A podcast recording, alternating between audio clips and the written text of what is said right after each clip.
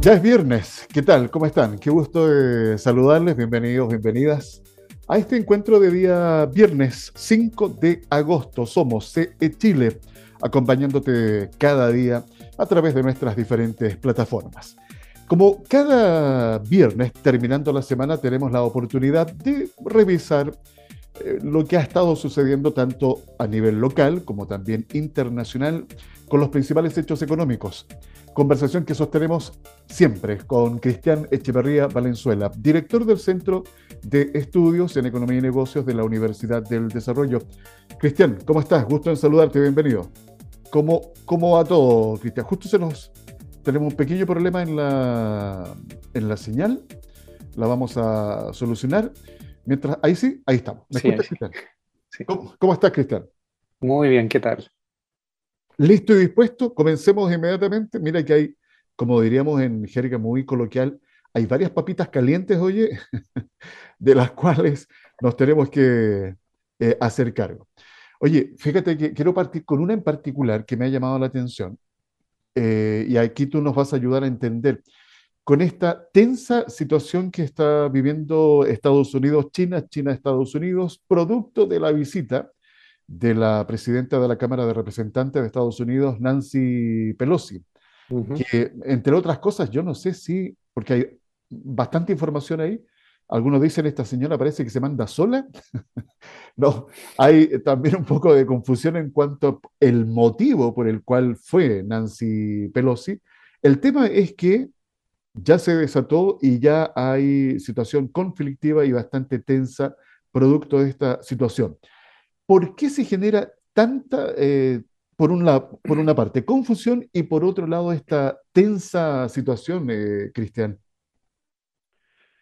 A ver, eh, es que hay que remontarse un poco a la historia. Taiwán en verdad era parte del territorio chino. hasta la revolución cultural, la, revolución comunista, digamos, que llevó a Mao Zedong al poder y y en ese momento hubo un grupo, o sea, eh, eh, eh, hubo una migración en gran escala de los chinos pro statu quo, digamos, y anti-revolución, migraron a Taiwán y se refugiaron ahí.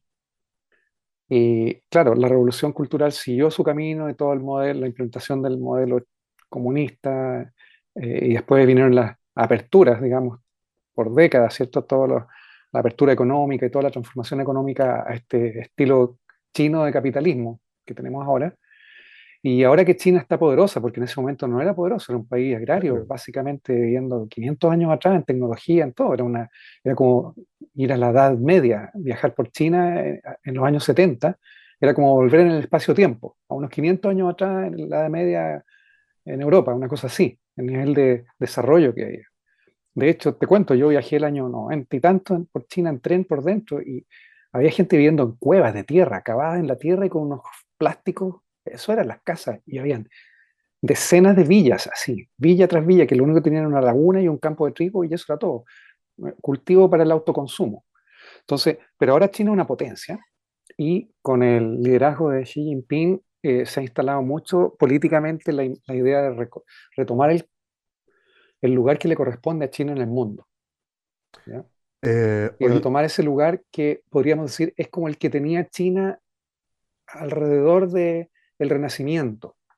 Era una potencia económica y tecnológica importante, tenía comercio con Europa importante, ¿ya?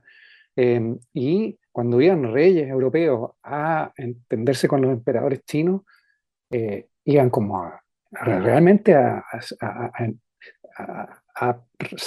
hacer ofrenda y rendir tributo ¿ah? y lograr vínculos comerciales con un rey superior a todos ellos, digamos, o sea, en términos de poder. Esa era la China de esa época. Entonces, vinieron, vinieron varios cientos de años, siglos, de decadencia económica y de poderío, pero ahora eso se da vuelta. Y China lo que quiere es recuperar territorios e influencia geopolítica que le correspondió eh, hace 400 y 500 años atrás es lo que tenía. Y en eso, eh, claro, nos sorprende porque eh, ha sido muy rápido el desarrollo económico en tres décadas. China pasó de ser, esa, o cuatro décadas, pasó de ser un país agrario a un país industrial de alta tecnología, es la segunda mayor economía del mundo y en muchos rubros es el principal importador y principal exportador del mundo. En muchos rubros, incluyendo rubros tecnológicos. Sí. Eh, Entonces, lo que quiere China ahora es básicamente, y lo he dicho muy claro, Taiwán es parte de China y lo va a recuperar. Esta es la, isla rebelde, oye, por la razón, por la fuerza dice China que la, que la va a recuperar. De hecho, eh. fíjate, estaba ahí leyendo parte de las informaciones que han estado eh, circulando, porque hay que pensar que eh, esta isla de Taiwán, la ubicación geopolítica es un tema estratégico. Que es muy importante. Claro, ahí ya tú nos vas a explicar un poquito las rutas navieras y comerciales del sudeste asiático. Oye, lo que te quería comentar es lo siguiente. Hay que entender que esta isla está solamente a 120 kilómetros aproximadamente de la costa sur oriental de China continental, que es justamente una zona marítima donde la segunda economía más poderosa del mundo se ha propuesto justamente aumentar su dominio en los últimos años. Ahora, eh, aquí eh, Taiwán eh, forma parte de lo que los especialistas llaman, no sé si está correcto el concepto, Cristian, la primera cadena de islas. Eh, hay ahí una ubicación, reitero, geopolítica muy estratégica. De hecho, Taiwán, fíjate, estaba leyendo eh, unos números que me dejaron impresionado en cuanto al peso económico o al peso que, la, que tiene Taiwán en la economía mundial. y fíjate, aquí hay un recuadro que dice lo siguiente. Taiwán domina la producción mundial de chips para computadoras. Taiwán representa el 65% del mercado que produce estos chips. Y en valor, eh, la empresa, que por las siglas TSMC, dice que registra un valor de casi 100 mil millones de dólares. Es impresionante eh, la capacidad que ha desarrollado Taiwán y además justamente este concepto de mm, ser un elemento estratégico en el desarrollo de la economía que tanto puede favorecer a China o a Estados Unidos, dependiendo cómo se defina esta dependencia. Para poner más en contexto todavía la importancia de Taiwán, es una isla que tiene 23 millones de habitantes, ¿ya? Pero el valor del Producto eh, Interno Bruto, eh, ¿cierto? Eh, son 1,6 trillones. Para que sepas, el Producto Interno Bruto nuestro es, 2,75 trillones. O sea, 0,27 trillones, casi 0,3 trillones. O sea, la economía de Taiwán es seis veces más grande que nosotros, con una población prácticamente parecida. Podemos decir que 22 es bien cercano a los 19 millones que somos nosotros. Así es. Esa es la importancia que tiene. O sea, es, es, tiene un Producto Interno Bruto equivalente al 10% del Producto Interno Bruto de China completa que tiene 100 eh, veces más habitantes. Eh, o sea, eh, Taiwán es una potencia económica, es un trofeo apetecido. ¿ah? Es demasiado atractivo, es como, es como la Cataluña o el País Vasco dentro de España. O sea, la región, si uno considera que Taiwán es parte de China territorialmente y de pie a todos esos reclamos, Taiwán es la provincia más rica de, China, por lejos. Por, lejos. Claro. Sí. Eh, hay ya, por supuesto, reacciones de China. Tengo entendido que incluso ya mandó ahí tropas a hacer ejercicios eh, militares alrededor de la, de la isla, provocado por la visita de Nancy Pelosi. De hecho, estaba leyendo, déjame ver si lo alcanzo a, ubicar, que la declaración me, llamó la atención. Eh, China dijo que considera la visita de Nancy Pelosi una seria violación de su soberanía nacional y un desafío a su principio de una sola China. Y como primera represalia, claro, el gigante asiático anunció ejercicios militares con fuego real. Eh, esto lo anunció eh, ayer, hasta el próximo domingo en las cercanías de Taiwán. O sea, eh, el tema es serio para, para China, Cristian. Sí, no, es muy, muy serio. Ahora, eh, ¿Dónde vamos a derivar con todo esto? No sé, o sea, esto puede ser solo un paso en la dirección de un endurecimiento de las relaciones entre China y Estados Unidos. Eh, yo sospecho que la visita de Pelosi responde un poco a una mm, estrategia de, como de señales, ¿ya? Eh, para que no ocurra con Taiwán lo que ocurrió con Ucrania, que por no hacer nada, el gigante ruso se sintió en libertad total de invadirlo a cualquier costo. Eh, bueno, yo estaba también pensando en eso, ¿ah? y, para allá iba la pregunta que te iba a hacer. Claro, eh, si pudiésemos, o sea, si esto podría haber derivado en, en algo similar a lo que está pasando ahí en, eh, en Ucrania. Eh, yo, yo fíjate que de repente con este tipo de situaciones, Cristian, no sé cómo lo ves tú, me parecen como ciencia ficción, oye. Estar eh, viviendo siglo XXI en donde los desarrollos de las tecnologías, en donde la calidad de vida se supone que va mejorando, producto de esto mismo, del acceso que tenemos a las distintas eh, tecnologías que hacen más fácil la vida, etcétera, etcétera, eh, pareciera que estos conflictos bélicos pudiesen estar más distantes, pero la verdad están mucho más cerca de lo que uno cree, Cristiana. Sí, sí. Eh, no, o sea, los conflictos, la verdad es que se originan por- a veces hasta por accidente. Sí. Y, fíjate que esto mismo que estamos eh, conversando, porque China y Estados Unidos compiten justamente por el desarrollo de este tipo de tecnologías. Estos chips, eh, por ejemplo, dicen, si terminaran en manos chinas, es muy posible que Occidente pierda acceso a ellos y tengan que producirlos localmente y por supuesto los precios subirían mucho, Cristian, y eso obviamente tendría consecuencias en la economía del planeta. Sí, sin duda. O sea, imagínate, o sea, probablemente le provocaría perturbaciones a todo el tráfico comercial marítimo y aéreo en, en la zona, eh, y más las sanciones. Y esto obviamente eh, sería inaceptable de acuerdo al derecho internacional si eh, Taiwán, mal que mal, a pesar de que oficialmente es República de China, pero sin embargo tiene un estatus de país autónomo. Tiene Oye, presidente, tiene toda una estructura administrativa, tiene eh, un pasado y una historia que no son necesariamente chinos, de hecho. Eh, han sido, han variado entre, originalmente era Taiwán de, de- de- de origen taiwanés mismo, o sea, unas etnias propias de Taiwán distintas de las chinas. Luego vinieron el siglo XVII, XVIII con invasiones chinas, después japonesas, eh, colonia holandesa, o sea, ha tenido varios cambios de mano Taiwán. La eh, revolución, eh, la, la- la revolución civil del año 45, después de la Segunda Guerra Mundial, eh, China lo perdió y, y quedó con ese gobierno autónomo, ese estatus autónomo que ha tenido hasta ahora y que es reconocido internacionalmente. Entonces, eh, es, mira, es muy enredado, en verdad. sí, Tiene, sí, es bien complejo. sí, porque fíjate que estaba leyendo que como eh, la- el, el concepto mismo de lo que es Taiwán, cómo considerarla, es bastante ambigua, po.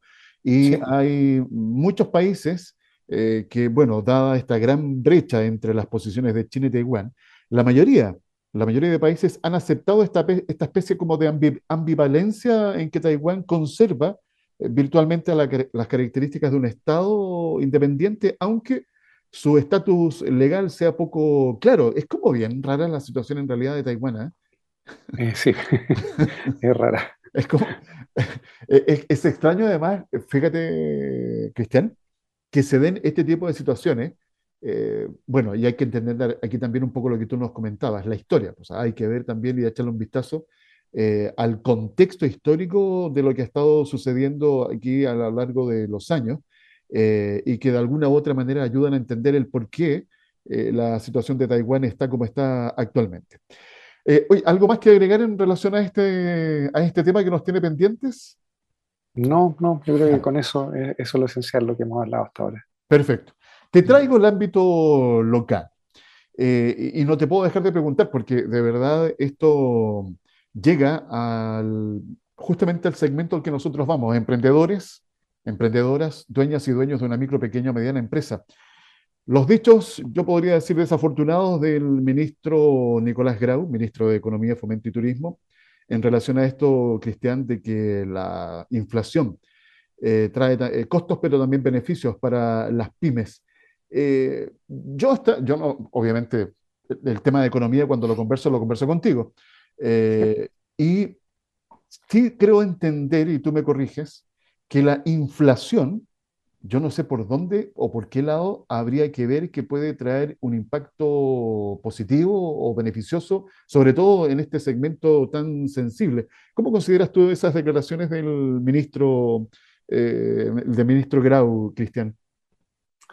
A ver, yo creo que esa declaración fue eh, correcta en el sentido económico, así como si, si él estaba haciendo una clase de economía en la Universidad de Chile, en el curso de, de microeconomía aplicada está correcta, pero no es afortunada cuando una, autoridad está conduciendo un ministerio eh, en un momento en que un país está sufriendo los embates de la inflación a todo nivel, una inflación que no habíamos visto en décadas, que nos pilló en forma eh, imprevista, no preparada, y que está erosionando el poder de compra de los salarios y de los ingresos y de muchas personas. Eh, oye, explícanos por favor por qué estaría correctamente dicha esa frase. Porque, a ver, por varias razones, pero en primer lugar, si bien la inflación aumenta los costos de los insumos y los precios de los insumos, ¿cierto? Pero también justifica aumentos en los precios de los vendidos. En particular, hay un factor de producción que es el trabajo, que sufre adversamente con la inflación. ¿Por qué razón? Porque en Chile eh, el Código del Trabajo establece que los salarios se reajustan por lo menos una vez al año por la variación de la inflación. Y ese por lo menos significa que en la práctica más del 90% de los contratos de trabajo eh, se reajustan solo una vez al año y con suerte un 10%, y yo creo que menos del 10%, eh, son, cifras que manejo hace algún tiempo atrás, no sé cómo sea exactamente hoy día, pero hasta hace poco tiempo atrás era del orden máximo 10% de los trabajadores que recibían dos reajustes al año, cada seis meses. Entonces, ¿qué significa esto? Que si los costos laborales, especialmente para las micro y pequeñas empresas y los emprendimientos, son una porción relativamente importante de todos sus costos, eh, los sueldos están fijos por un buen tiempo, por un año, o, cercano a un año, porque ahora se están reajustando por, 12, por 13,1% sueldos que estaban congelados en los últimos 12 meses. O sea, que ahora y gradualmente a través de los meses ha ido cayendo el, valor real de ese salario. Y eso es adverso para el trabajador y favorable para el empleador. Ya, eh, eh, en ese sentido, ah, ah, ¿te refieres a que sería correcto? Sí, en ese sentido está correcto. Pero... Es el único, ¿eh? Yo, para mí... No, sí, es el único. Es el único. Es el único. Ya. Y como en Chile, más o menos, en grosso modo, ¿ya?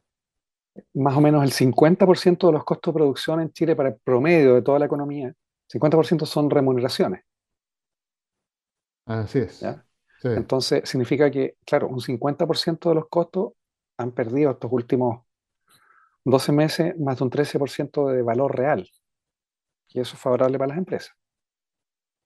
Ahora, en, y es favorable para los trabajadores y para los hogares. Claro, sí.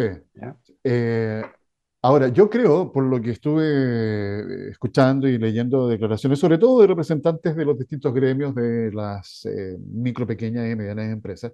Por ejemplo, hay una que contaba que decía que la, e, e, esta expresión eh, del ministro Grau demuestra una desconexión con la realidad pyme brutal. Eh, parte de las reacciones de gremios ligados a las pymes y emprendedores. Eh, hoy día, fíjate, porque claro, que, normalmente se analiza que la inflación, como tú comentabas, provoca alza en los insumos, materias primas, y no necesariamente esa alza se traspasa al consumidor, sobre todo. No, no necesariamente, eso es cierto. Claro, claro, porque si tú traspasas en el fondo ese, esa, esa alza, ¿qué pasa con la pyme, eh, con el emprendimiento? No vende. Claro, exacto. Entonces, desde ese punto de vista, yo ah, creo absolutamente que fue muy desafortunada la, la, frase. No, y eh, fue desafortunada porque además, eh, en un contexto de desaceleración importante, ¿ya?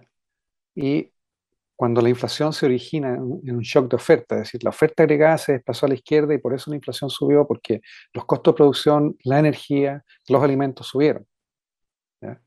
Entonces, no es la causa típica de inflación.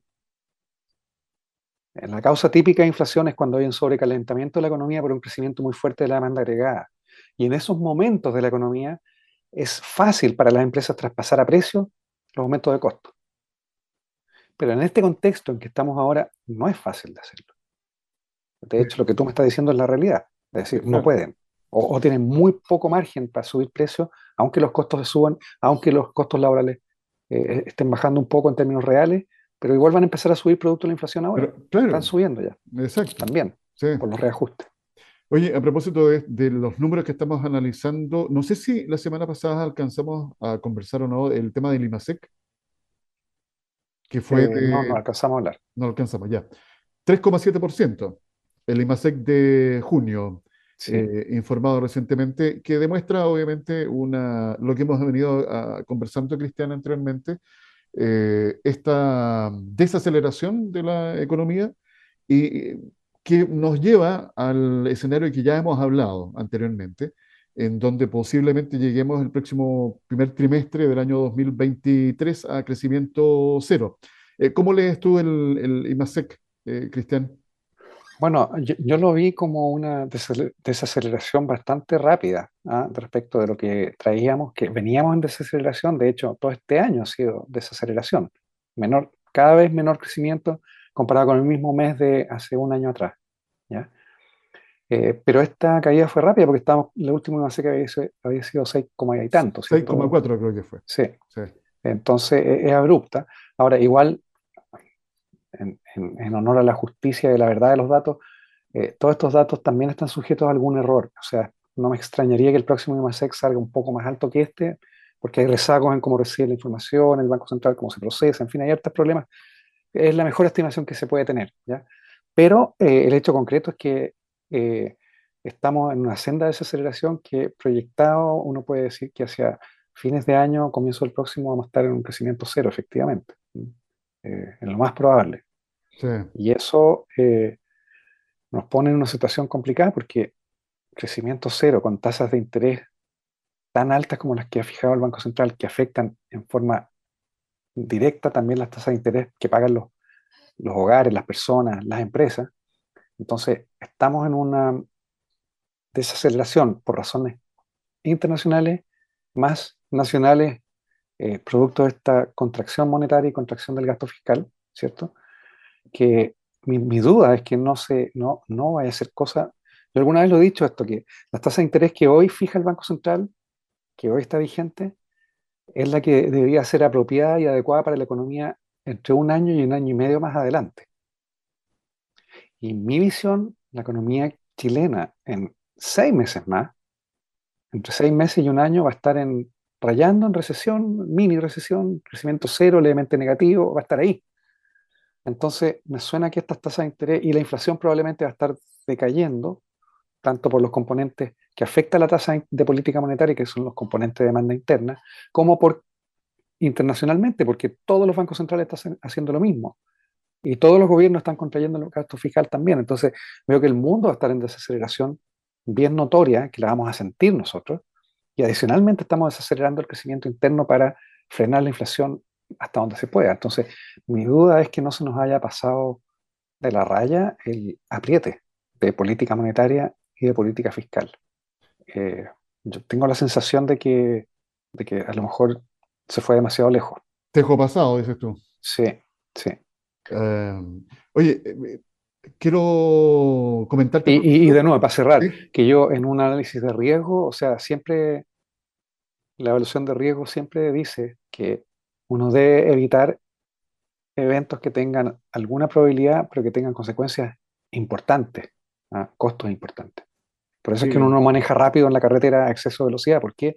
Porque no, si son 20 kilómetros más por hora, pero manejar de 120 a 140, a 140 tu riesgo es el doble de accidente que a 120. ¿ah? Exactamente. Entonces aquí es lo mismo. ¿ah? El, un manejo, una administración de riesgo macrofinanciero o de política monetaria diría, es mejor errar en vivir con un poco más de inflación, pero no arriesgar a la economía que entre en recesión, porque el costo de una recesión es órdenes de magnitud mayor que vivir por un tiempo más con inflación. Porque el costo de una eh, recesión es desempleo, quiebra de empresa, inestabilidad financiera, alza de tasa de interés, caída en la inversión. Eso es bastante fuerte. Suma, y sigue. Oye, Cristian, a propósito de lo que estamos conversando, eh, Banco de Inglaterra sube la tasa de interés a 1,75% y aplica la mayor alza en casi 30 años para combatir la inflación. ¿Te, ¿Te sorprendió eh, este anuncio o lo tenías ya internalizado? No, no me sorprendió. No, no me sorprendió. quizás lo único que me sorprende es la velocidad nomás, por la misma razón que te señalé. O sea, eh, Inglaterra está a punto de entrar en recesión. Exacto. Fue una alza importante, sí, pero también es cierto que eh, puesto en esa tasa de interés respecto a la inflación que tienen, todavía es una tasa de interés real negativa de política monetaria, muy negativa. Entonces, en verdad, es solo un, estar alcanzando gradualmente ¿ah? eh, una brecha que es demasiado grande. Eh, fíjate que, bueno, yo creo que mm, en los siguientes días vamos a estar eh, con análisis de lo que sigue sucediendo en Europa y también vamos a conocer qué nos pasa con esta situación de Taiwán. Veremos cómo cambia el escenario de aquí a una semana más.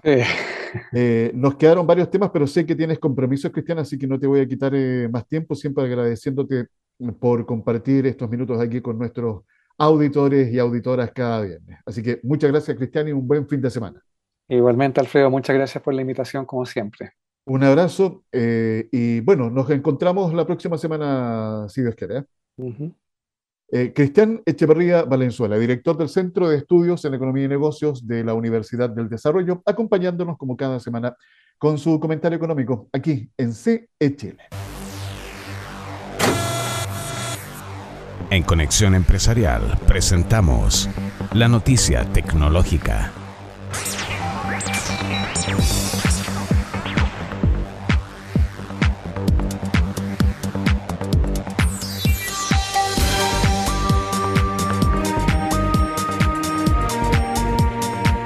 Abren convocatoria para soluciones innovadoras basadas en blockchain.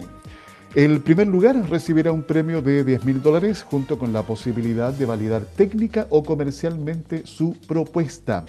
AUNA, el consorcio que agrupa a la Bolsa de Santiago, el Depósito Central de Valores y GTD, lanzó el primer torneo de innovación abierto AUNA Open Challenge para que los desarrolladores tecnológicos y startups chilenas y latinoamericanas puedan proponer soluciones basadas en tecnología blockchain para desafíos planteados en distintas áreas. Esta instancia plantea cuatro desafíos. En el primero se debe encontrar una solución a un caso sobre el problema de identidad digital para la validación y manejo de datos personales. El segundo tratará de la agilización de trámites mediante el uso de contratos inteligentes. En tercer lugar, sobre casos de mejoras de procesos para compañías de seguros. Y en cuarto lugar, un desafío GovTech sobre seguridad en trámites municipales. Para postular, los participantes deberán presentar al menos una propuesta de ecosistema mínimo viable para algunos de los desafíos nombrados, destacando a los actores o rubros relacionados a cada desafío y cuáles son las fricciones o el problema de falta de confianza que se podría solucionar mediante la propuesta de ecosistema blockchain. El proceso de postulación se cierra el 25 de septiembre y para hacerlo pueden visitar el, sitio www.gtv.cl. Fue la noticia tecnológica en Conexión Empresarial. Conexión Empresarial es un espacio radial de encuentro de los distintos actores económicos de nuestra sociedad, motivando a los emprendedores y empresarios a encontrar soluciones a sus inquietudes por medio de la información precisa en el tiempo justo.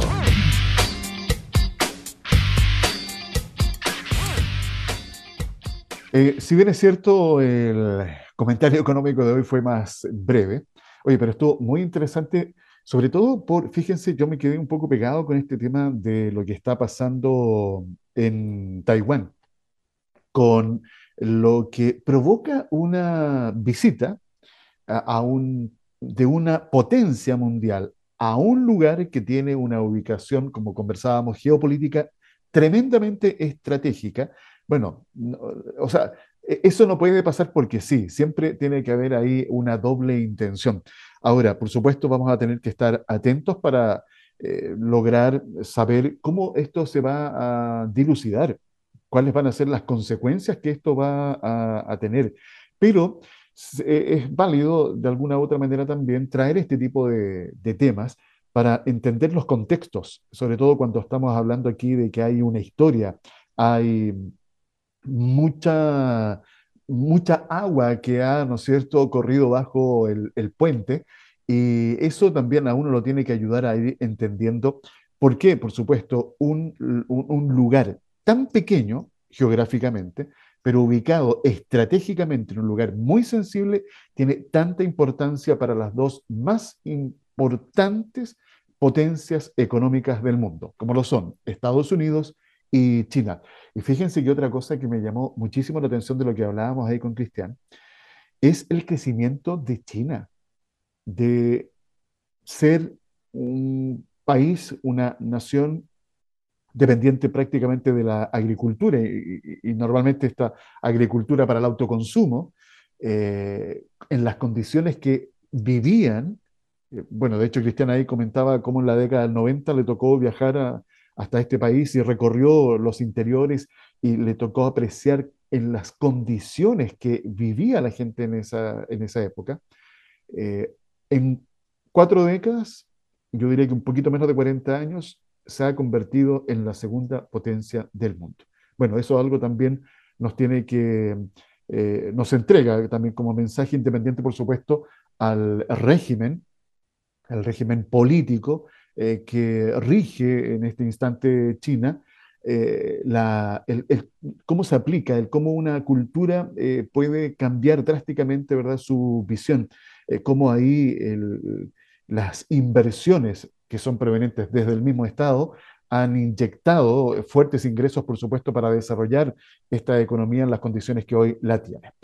Bueno, vamos a aprovechar también de ir observando otras eh, noticias que han sucedido en el día, en estos días.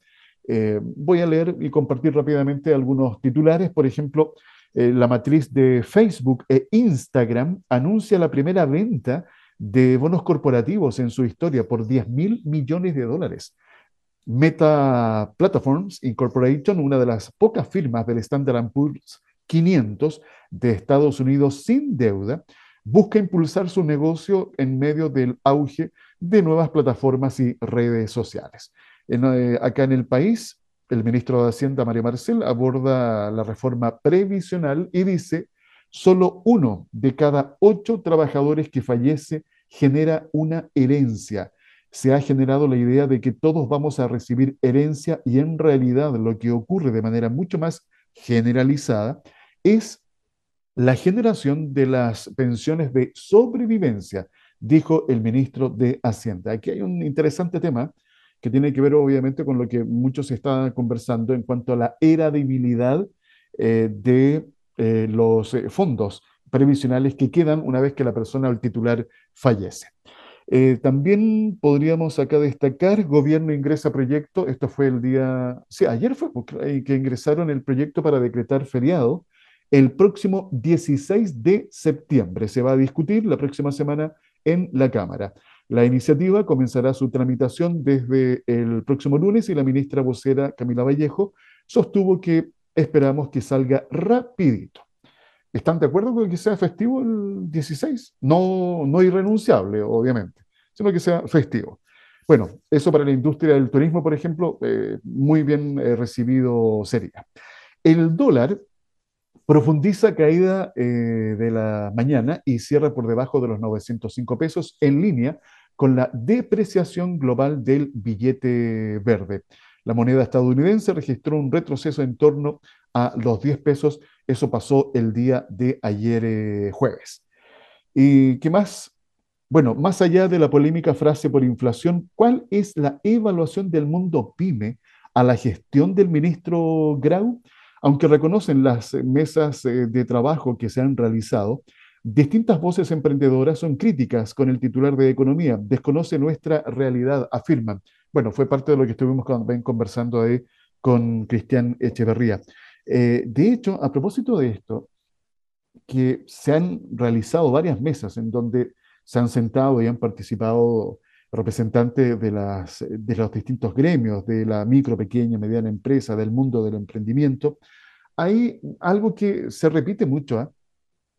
que es lo siguiente. Se les invita a conversar, a ser parte de estas mesas, pero cuando sale ya, ¿no es cierto?, eh, la decisión final sobre algún tema en particular para lo cual se les llamó a participar de estas mesas de trabajo, los gremios se sienten poco escuchados. Eh, se les invita para la foto, como dicen muchos, pero al final, en lo concreto, no se realiza ah, o no se toma en consideración justamente eh, las apreciaciones que tiene el mundo de la micro, pequeña y mediana empresa. Los dolores parecieran que se siguen agravando o se siguen eh, aumentando. Pero bueno, yo creo que hay que estar atento y hay que seguir insistiendo en que la creación de estas mesas de trabajo eh, tienen que seguir contando de todas maneras con la presencia, con la representación de la micro, pequeña, mediana empresa, de los emprendedores y emprendedoras de todo el país.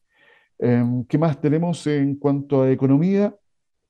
Eh, bueno, ministro Marcel y dichos de Nicolás Grau, eh, ministro de Economía, sobre inflación.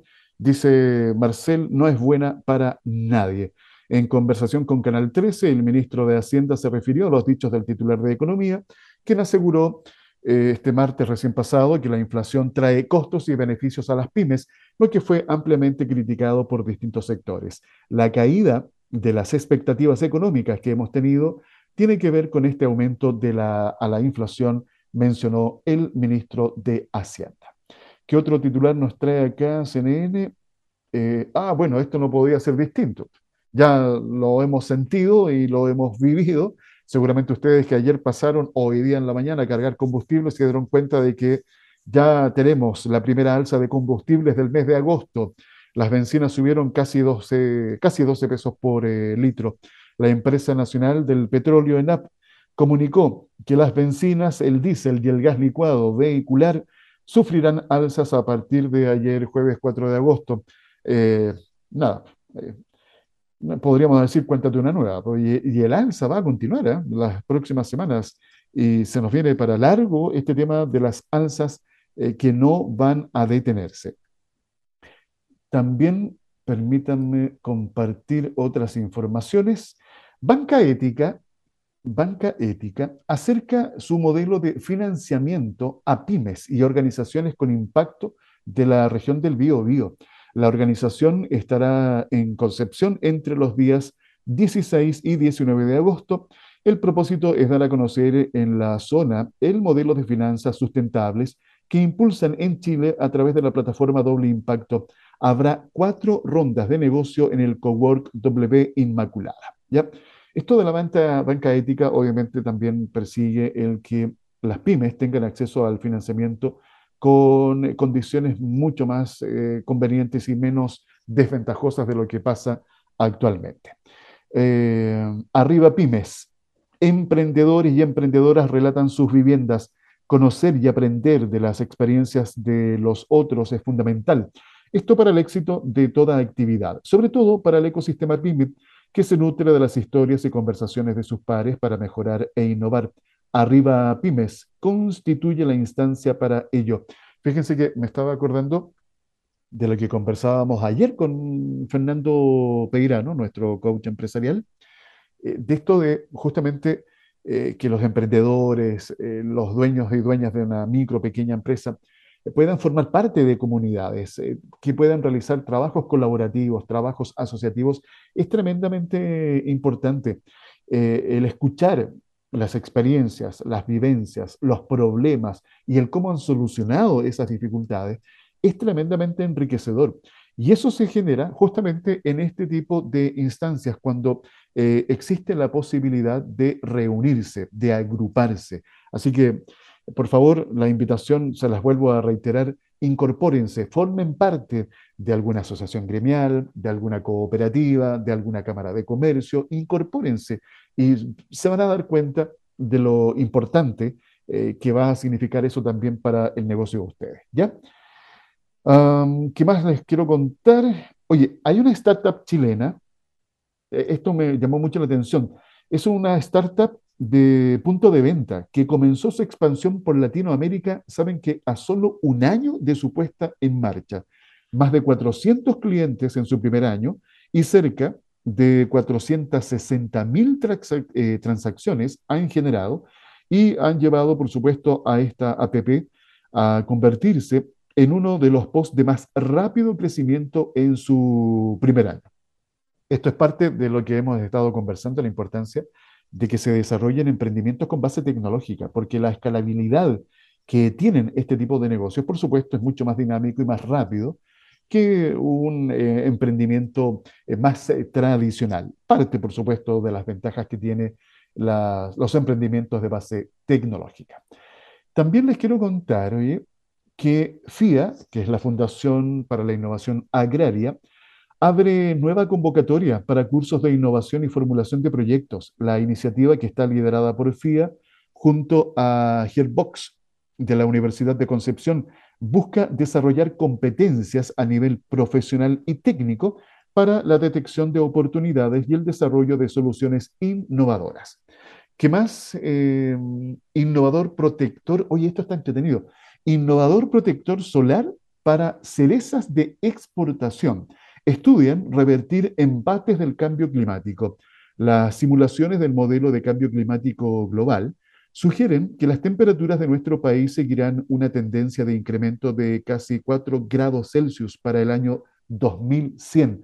Así que hay que estar, por supuesto, innovando, hay que estar desarrollando nuevas iniciativas que vayan en eh, protección de las eh, distintas especies, eh, sobre todo las que son de exportación. Así que ahí hay una nueva innovación que se está desarrollando. Y en la misma línea, hoy, en cuanto a lo que tiene que ver con la agricultura, castañeros de Ñuble innovan y comercializan productos para celíacos y diabéticos. Así que atención a estos grupos eh, de la población que tienen este tipo de problemas. La comuna del Carmen presenta 594 hectáreas de castaños, representando el 77% de la producción total de la región de Ñuble. Este superalimento es el fruto seco menos calórico que existe. Es rico en carbohidratos, ácidos grasos y fibra. Así que una buena noticia para los celíacos y... Ah, ¿Y cuál era la otra? Ah, y diabéticos. Así que, bien. Esperemos, ¿no es cierto?, que llegue pronto al mercado. Y para ir terminando, les quiero contar que Feria Emprendo reunirá a negocios locales para este Día del Niño. Oye, sí, pues, de veras que este fin de semana, el domingo, se celebra el Día del Niño. Parque Arauco, en conjunto con la Municipalidad de Las Condes, esto va a ser acá, eh, va a ser en la región metropolitana, en Santiago, ofrecerán una alternativa distinta con regalos originales y de creación propia con el fin de promover el emprendimiento local, Parque Arauco, en conjunto con la Municipalidad de Las Condes, se unieron en la tercera versión de la feria Emprendo para ofrecer una alternativa distinta para este Día del Niño. La feria estará conformada por 15 expositores que estarán de manera rotativa ubicados en el piso diseño del centro comercial. La Center Manager de Mall Parque Arauco, Cintia Hurtado, dijo que esta feria permitirá visibilizar el trabajo de distintos emprendedores, además de complementar la experiencia de todos quienes visitan el centro comercial. Nuestro compromiso está con las distintas pymes del país, ya que es un eje fundamental de la estrategia de sostenibilidad de la compañía.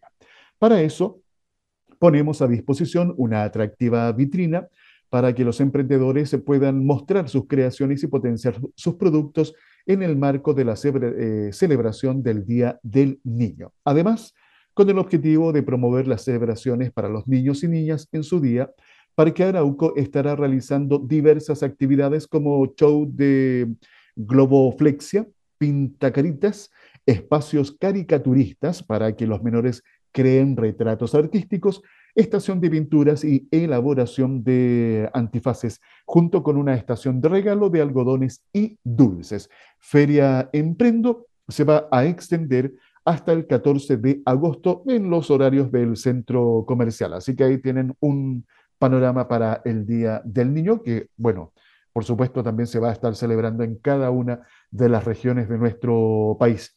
Hasta acá llego con lo que es revisión de información. Muchas gracias por haberme permitido acompañarles, terminando la semana en este día, viernes 5 de agosto. Que tengan un espectacular fin de semana, pásenlo bien, recarguen pilas y nos encontramos el próximo lunes en otro episodio de CE Chile. Les dejo un abrazo fraternal y que tengan una muy buena jornada. Conexión Empresarial es creado para optimizar las relaciones comerciales, impulsando la accesibilidad, la comunicación y dando apoyo permanente a las empresas en su proceso de modernización y de incorporación tecnológica.